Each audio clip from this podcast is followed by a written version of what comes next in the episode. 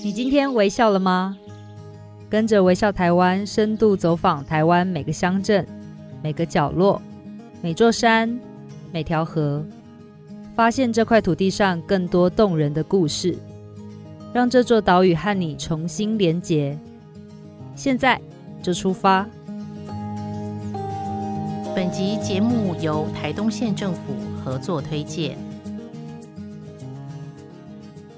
你今天微笑了吗？大家好，我是微笑台湾的总监李佩书。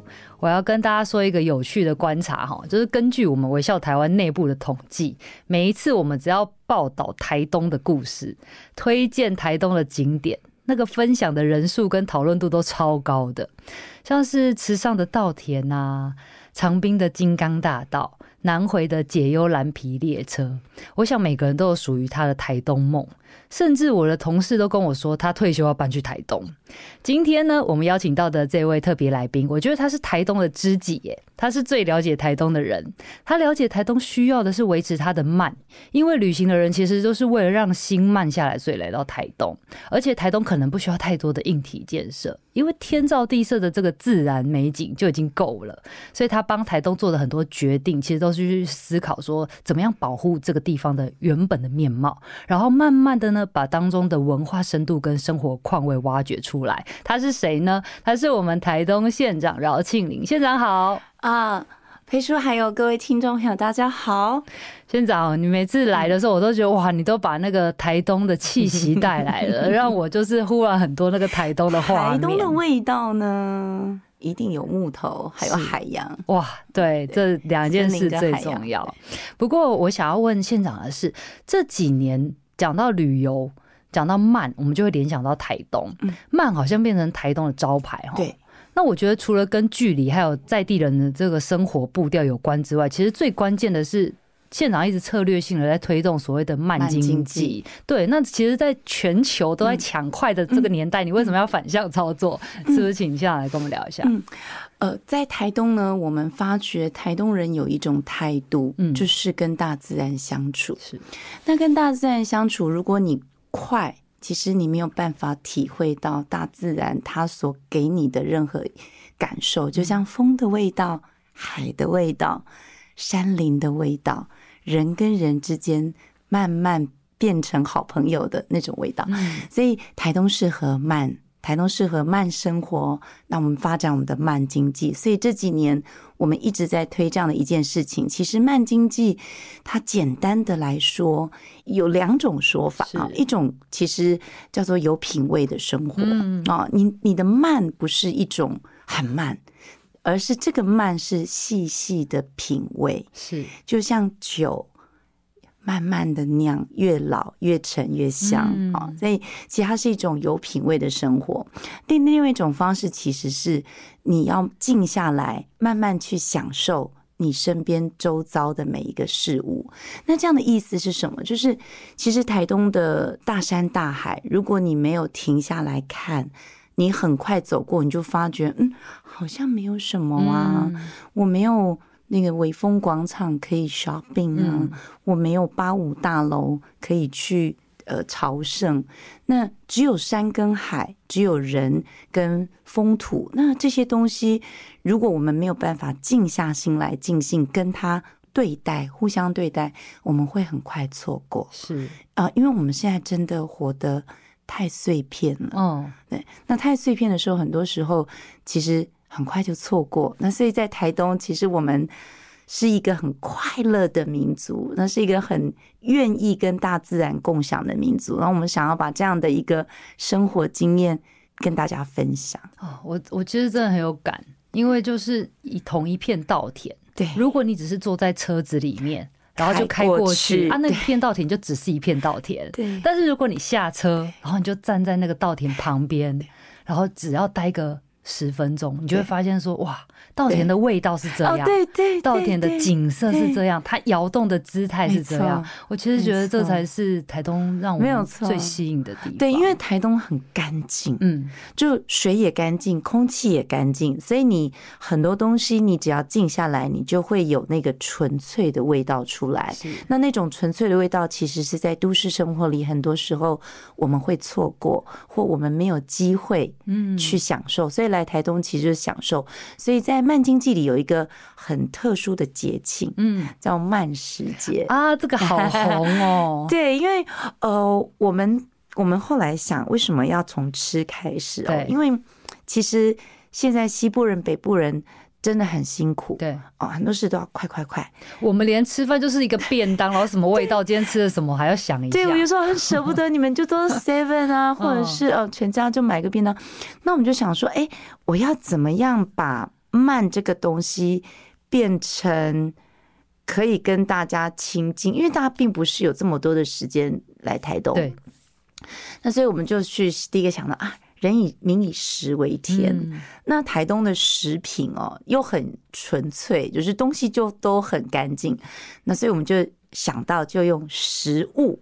来展现台东的慢，嗯，所以它最早呢，其实是从产地到餐桌。你记不记得有一个有一阵子我们都在讲食物里程，食物里程。啊、对，在台东我们非常强调食物里程，就是我们很少用大，就是进口，就是因为进口东西，呃，可能可能我们也不容易得到，对，所以我们大概就是在地的食材，嗯，所以我们的食物里程从产地到餐桌这个距离非常短。食物里程非常短，那接下来呢，我们就是想到用这样的方式来做出啊、呃、慢食。那这个慢食很特别，其实就是把它化成一口食，嗯，就让大家可以呃。吃很快，因为台北人或西部人吃东西都好像要赶快吃，嗯，但是呢，我们又故意把它弄得很精致，所以如果你们大家有机会来台东慢食节，你会发现那一口食 finger food，但是它却是很精致，嗯啊，它是可能用树叶帮你包装，或者用椰子壳，或者是用竹片，但上面会剩着的是非常漂亮的一口食。那其实我们就是要跟大家说，吃东西要慢慢吃啊，因为你会觉得哦，我一下要吃掉了，你就觉得你会吃很多摊。一开始我有很多朋友是哦，慢食节，他想每一摊都吃，对，他想每一摊都吃。我说对，那是你第一次来的人，后来第二次、第三次的呢，他们就都知道了，就吃东西慢慢吃，嗯，因为那一口里面其实它哦有很多层次，对对对对，所以啊。慢食节这几年我们做了呃十一年，嗯，那去年第一次是台北的民众敲碗说，呃，可不可以到台北办？所以我们就第一次拉到台北华山，哇，好 棒哦，到台北华山办，然后也是造成很大的轰动。嗯，那呃，其实我们就是推广慢食，而且慢食节有一个非常好的理念，呃，我相信跟永续有关。台东慢食节的每一个摊商。都不用一次性的商品。对，其实刚刚现场长有提到，它盛着食物的那个东西都是来自于大自然的材质。对，或者有些汤，比如说的确是哦很烫，那你就用你自己带你自己的这个环保碗筷。是，现场绝对没有任何一次性的呃免洗碗筷，绝对没有。所有的商家都。共同遵守这样子的一个约定，是我觉得其实从慢食节就可以看到台湾呃台东在发展我们所谓慢经济的这个态度，对，呃，而且其实就我观察，慢食节它变成一个舞台，然后它让更多人看到台东的产地有多么的丰富，是包括像那个老叶，我从来不知道老叶的味道，其实很好吃，对，然后还有那个油芒，油芒，对，超级食物，超级食物。居然都在那边出现了，所以你就知道那个台东的能量真的是对。我们应该呃有一个朋友跟我说，他说因为徐仲嘛，就是徐仲老师啊，专门在台湾的饮食界非常有名。嗯，他说他看台湾的呃呃，应该说节庆吧。他说慢食节是非常特别。他说他是他其实是一个活动嘛，嗯啊，他只是后面有理念。那这个活动把它办成是一个节庆。而且它是一个运动，对，慢食运动。嗯、他说，呃，这么多年，他觉得在台湾只有看到台东慢食节，对，我觉得还蛮感动的。而且十一年这样历久不 十一年不衰，而且那个能量感觉还越长越大。对对对，就越来越多的人认同这个理念。嗯嗯嗯。那食物里程，所以我们你会发觉，呃，现在台湾的餐饮界越来越在乎我的食材从哪里来。是。是不是台湾的食材？嗯，是不是原生的食材？是不是非基因改造？其实对我们健康都有帮助。对，真的，嗯、我觉得其实从一个慢食节，它可以看到很多层次，包括食农教育，对，包括产地餐桌，然后还有在地的食材。那还有呢？我们是不是再请校长再帮我们聊一个，是我自己很好奇的这个最美星空的部分？啊、嗯，这也是我非常开心，这是我创出来的活动，就是最主要是因为。呃，热气球黄县长卖的太好了，你知道？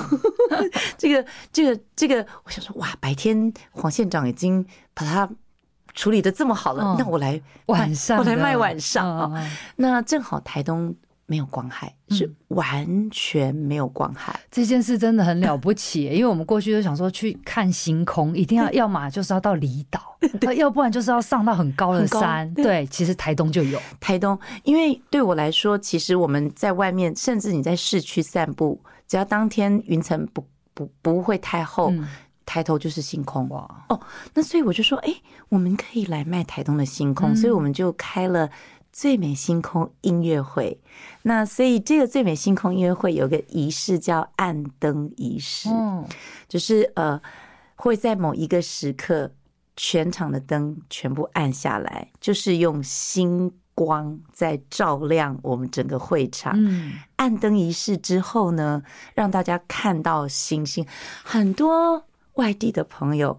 从来没有看过这么多这么多行星，大到有的说怎么行星那么大颗这样子。而且现场你有没有觉得，就那时候暗灯的时候，你才发现说，其实晚上并不暗，对，其实有星光，对对。然后接下来呢，就会有星空老导览老师就会给我们半小时，今天晚上的星星在哪里？今天晚上的星空是怎么样的一个排列方法？对。那那个位置会在哪里？啊，其实全台东我们都办哦，全台东任何对，我们总共目前啊办了四年，嗯啊，大概有几个经典场次，想跟各位说，就是在加路兰啊，在非常靠近富冈。如果各位有去过台东，要往兰屿绿岛的这个渔港。的稍微北边，加路兰时常可以看到银河，是对。那那个是我们的经典场次。那我们在南回也有经典场次，哦、就是在南回艺术季，一个很漂亮的大大的空地。所以基本上我们有几个经典场次啊。呃其实台东任何地方，对，真的都可以看到，对，都可以看到。嗯、那我们这几年这样子推下来啊、呃，也创造了一个新的产业，就是星空解说员。嗯，呃，哦，所以很多在地人去训练、呃，因为我们这几年啊、呃，星空导览都免费培训，要他们要上课上三四十个小时。嗯，然后我们也有星空 APP，所以很多人啊、呃，现在。在这样一个暑假的期间，呃，也也来，呃，有有的有的旅行社 也会安排这样晚上太棒看星星。对，嗯，对，我觉得这真的很浪漫。刚刚才在跟县长讲说，我们应该就是约会的时候，就是去报名这个最美星空的导览，其实很棒，因为大家其实呃，星空的故事其实跟那个嗯、呃、希腊神话故事很有关，嗯，所以其实也会很多里面神话故事。阿波罗啊，宙斯，啊，许多其实非常有趣，嗯，可以讲很多故事，很多故事，很多希腊神话故事，对，是。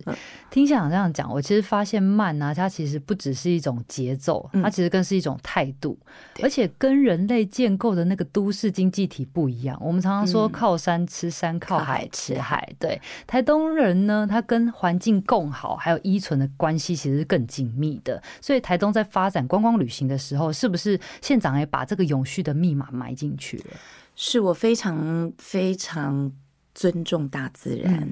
嗯、呃，台东有三分之一以上的人口是原住民，嗯、而原住民敬天畏地，敬就是敬天地，就是这样的一个概念。其实是我非常非常敬仰和尊重。是，那所以在呃永续的部分，我们非常尊重大地。所以我觉得第一个，我们不要过度破坏嗯这片海洋。嗯、所以在台东，其实我们成立很多海洋巡守队，呃，也做了保护海洋的工作。嗯、那像在离岛，我们也用也也希望能够多背一公斤，大家都尽量少用一次性的。这个餐具餐饮，那在离岛，因为离岛的垃圾处理非常辛苦，对，非常困难，而且非常贵。那请大家就多背一公斤回到本岛，让我们来处理。那以及呃，在部落旅游，其实我们最近在推广了很多的旅游形态，是希望大家。回到山林，嗯，比如说像阿朗伊古道啊啊，比如说像啊，我们台东有很多古道，因为台东是一个迁移的社会，都是从西部啊呃迁移过来的，对，所以很多的古道哈。那我们想要做生态旅游导览，嗯、那星空解说等等，其实都是老天爷给我们的。所以慢经济里面还有刚刚忘记跟大家分享，就是其实哦，就是老天爷给台东什么。我们就卖什么，嗯，我们就把老天爷给我们的东西，好好的，对，好好的运用，运用，是要永久的运用，是大山大水，美丽的人文风土。就把这些好好运用，老天爷给我们的，我们就好好运用。是，所以其实像不管是在部呃那个古道，然后还有在部落，都有很多这样的一个深度的体验在进行当中。对，嗯，那其实呃讲了这么多，我发现说哇，台东真的很了不起耶，就是在这样的一个地方，它的呃环保旅店居然是全台湾第二名的。对，这是我们这几年一直在推旅宿认证啊，其中一个我们非常在乎就是环保旅店。对，嗯。像我们其实也有铁人三项旅店，嗯，然后我们也有那个宠物旅店。哇，铁人三项旅店就是你去参加比赛的时候入住的，适合的。因为很多旅店其实没有地方给他们挂他们宝贝脚踏车哦。铁人三项的脚踏车动不动都二三十万，对对对 对对对。那呃，像宠物旅店，嗯啊，有的他就专门。你的宠物也把你也给你舒适，也可以一起。嗯，那我们还有个环保旅店的数量是全国第二。像我个人，如果说到台北来出差，我我也都不会用饭店备品。嗯，对，这真的是要大家互相提醒的。是，因为我今年有查到一个数据很惊人，就是在二零二零年那时候疫情还没有这么严重的时候，所以有一阵子是国旅大爆发。嗯，然后那那一年的六月跟七月。同期哦，就是台东的垃圾量是前一年的呃多增加了五百吨，相信这一定是呃县长一个很头痛的事情，所以也让你意识到说我们在这些布局的时候要非常多的永续的概念在里面，包括这个环保的呃就是电动的车子，电动车嗯。也是在你这边有一直大力推广，对，希望大家多用电动车，因为电动桩其实设置很贵，嗯，那我们会尽量去补贴，然后希望让。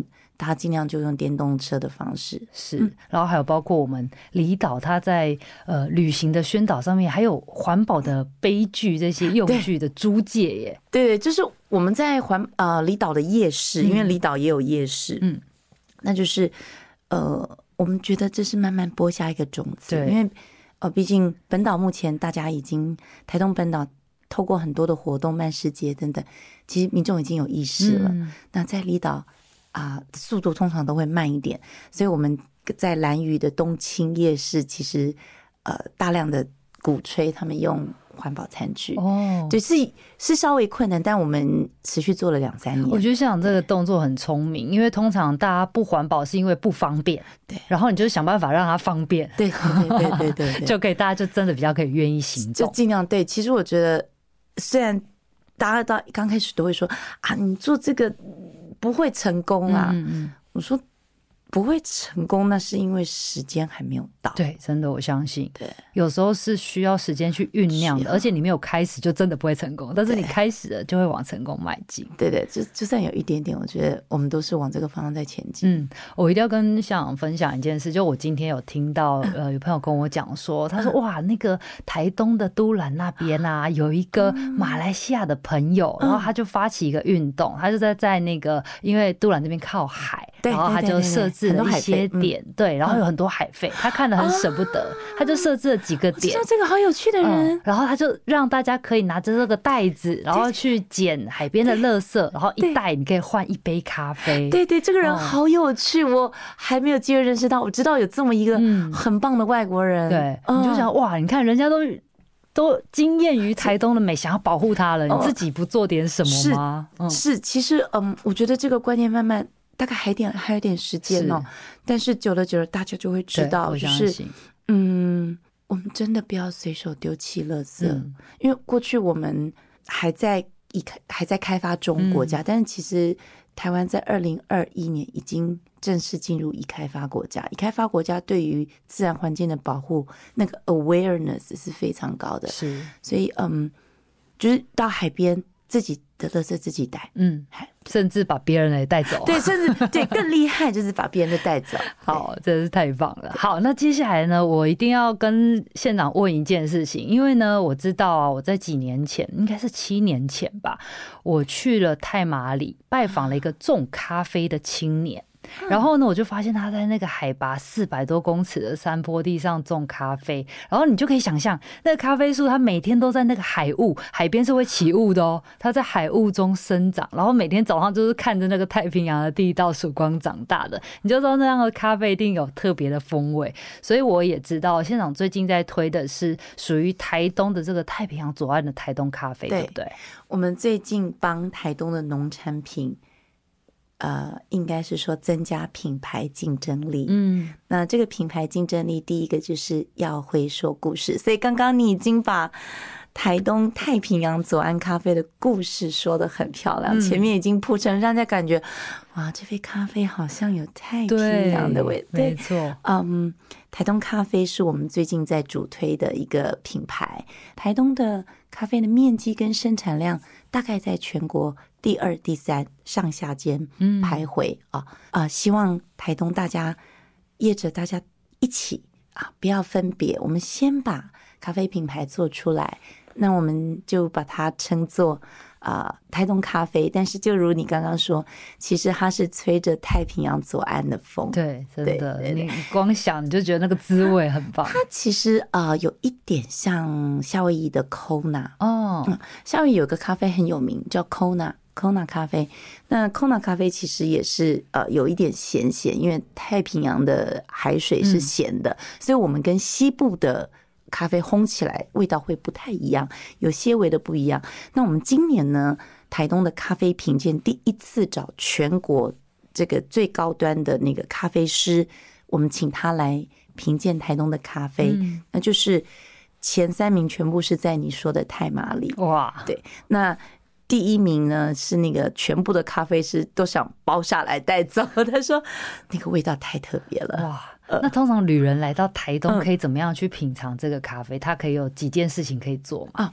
是这样，台东现在目前呢各家都还是在自自己有自己的烘焙咖啡。那未来我们会慢慢的统一这样的一个 SOP。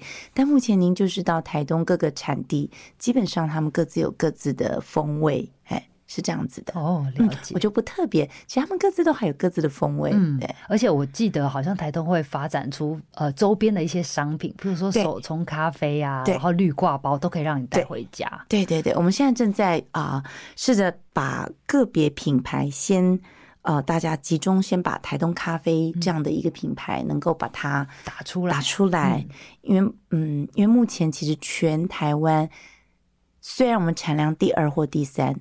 台东咖啡没有名气。今天在这一集之后，大家一定很想要冲去台东。大家想到应该还是说云林嘛，啊，古坑咖啡。对，台湾现在目前是阿里山咖啡最棒。没错。对。不过我想台台湾最厉害就是每个地方都有自己的风土，对，所以那个物产的味道绝对会不同。对，台东有属于台东的味道。那除了咖啡，其实我可不可以提红乌龙？因为当然咖啡是我们今年才开始哦。红乌龙我们已经进行了大概三年。嗯。呃。红乌龙很特别，它是低海拔。比如说，像大家其实记忆中台湾茶是高山，对，大家都有一个迷思，就是要高山茶才好喝。对，那台东很特别，嗯，台东的茶都在低海拔，三百到五百，高，甚至有的是两百。嗯，好，那这么低的海拔，它怎么做乌龙？那红乌龙的意思就是它不是乌龙茶，但是它有乌龙的回甘。嗯，那红乌龙的意思是因为这个乌龙茶，红乌龙的特别是它比较偏向红茶，对，所以它泡出来的茶色是琥珀色。OK，好，是红，比较偏红。大家知道那琥珀，嗯，amber 的颜色。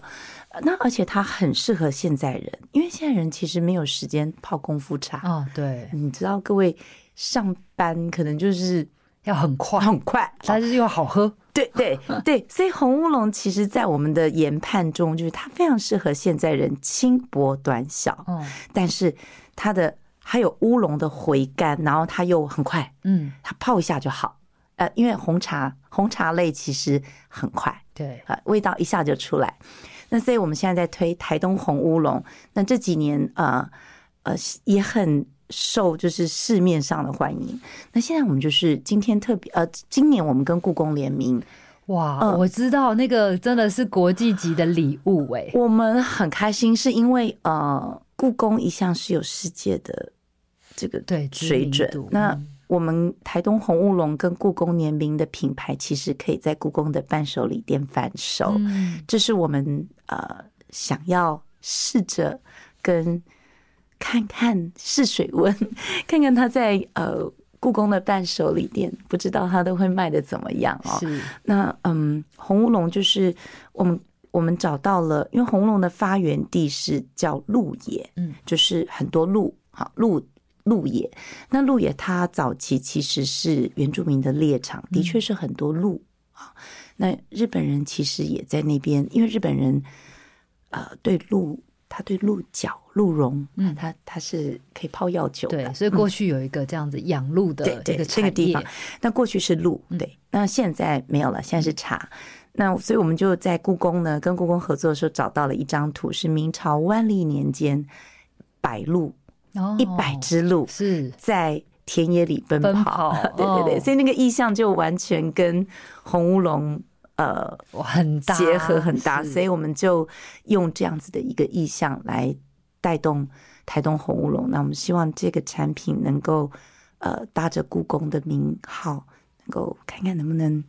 扬名国 不知道啦，但是就是带出另外一个品牌故事嘛。对，不过我刚刚稍微看了一下那个、嗯、呃礼物，我觉得真的是很让我感动，嗯、因为它打开的时候，它是一个立体的纸雕，然后就好像有鹿。在你面前这样跑出来，然后在那种森林里面的感觉，然后再打开里面就是我们的红乌龙红乌龙茶茶包，然后另外还有用红乌龙做成的米汤，对，而且是用台湾的米做的，对，哦，真的是呃，就是我觉得是一个非常棒的一个呃礼盒，对，就很代表台东，因为我自己很喜欢老东西，其实其实就像台东有很多故事，就是老东西其实是有有。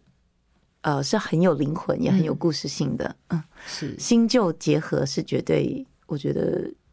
是好玩的事，对，是好玩，而且有很多的故事可以讲。嗯、因为你未来看到那个东西的时候，你就会想到说，哦，这个茶就是来自鹿野，对，对，它其实是有联想力的。我觉得那个现在很多的产品，它已经帮它升级，就是靠的是这样的一个联名跟设计的过程。嗯，嗯，嗯，我觉得这真的是一个很棒的展现。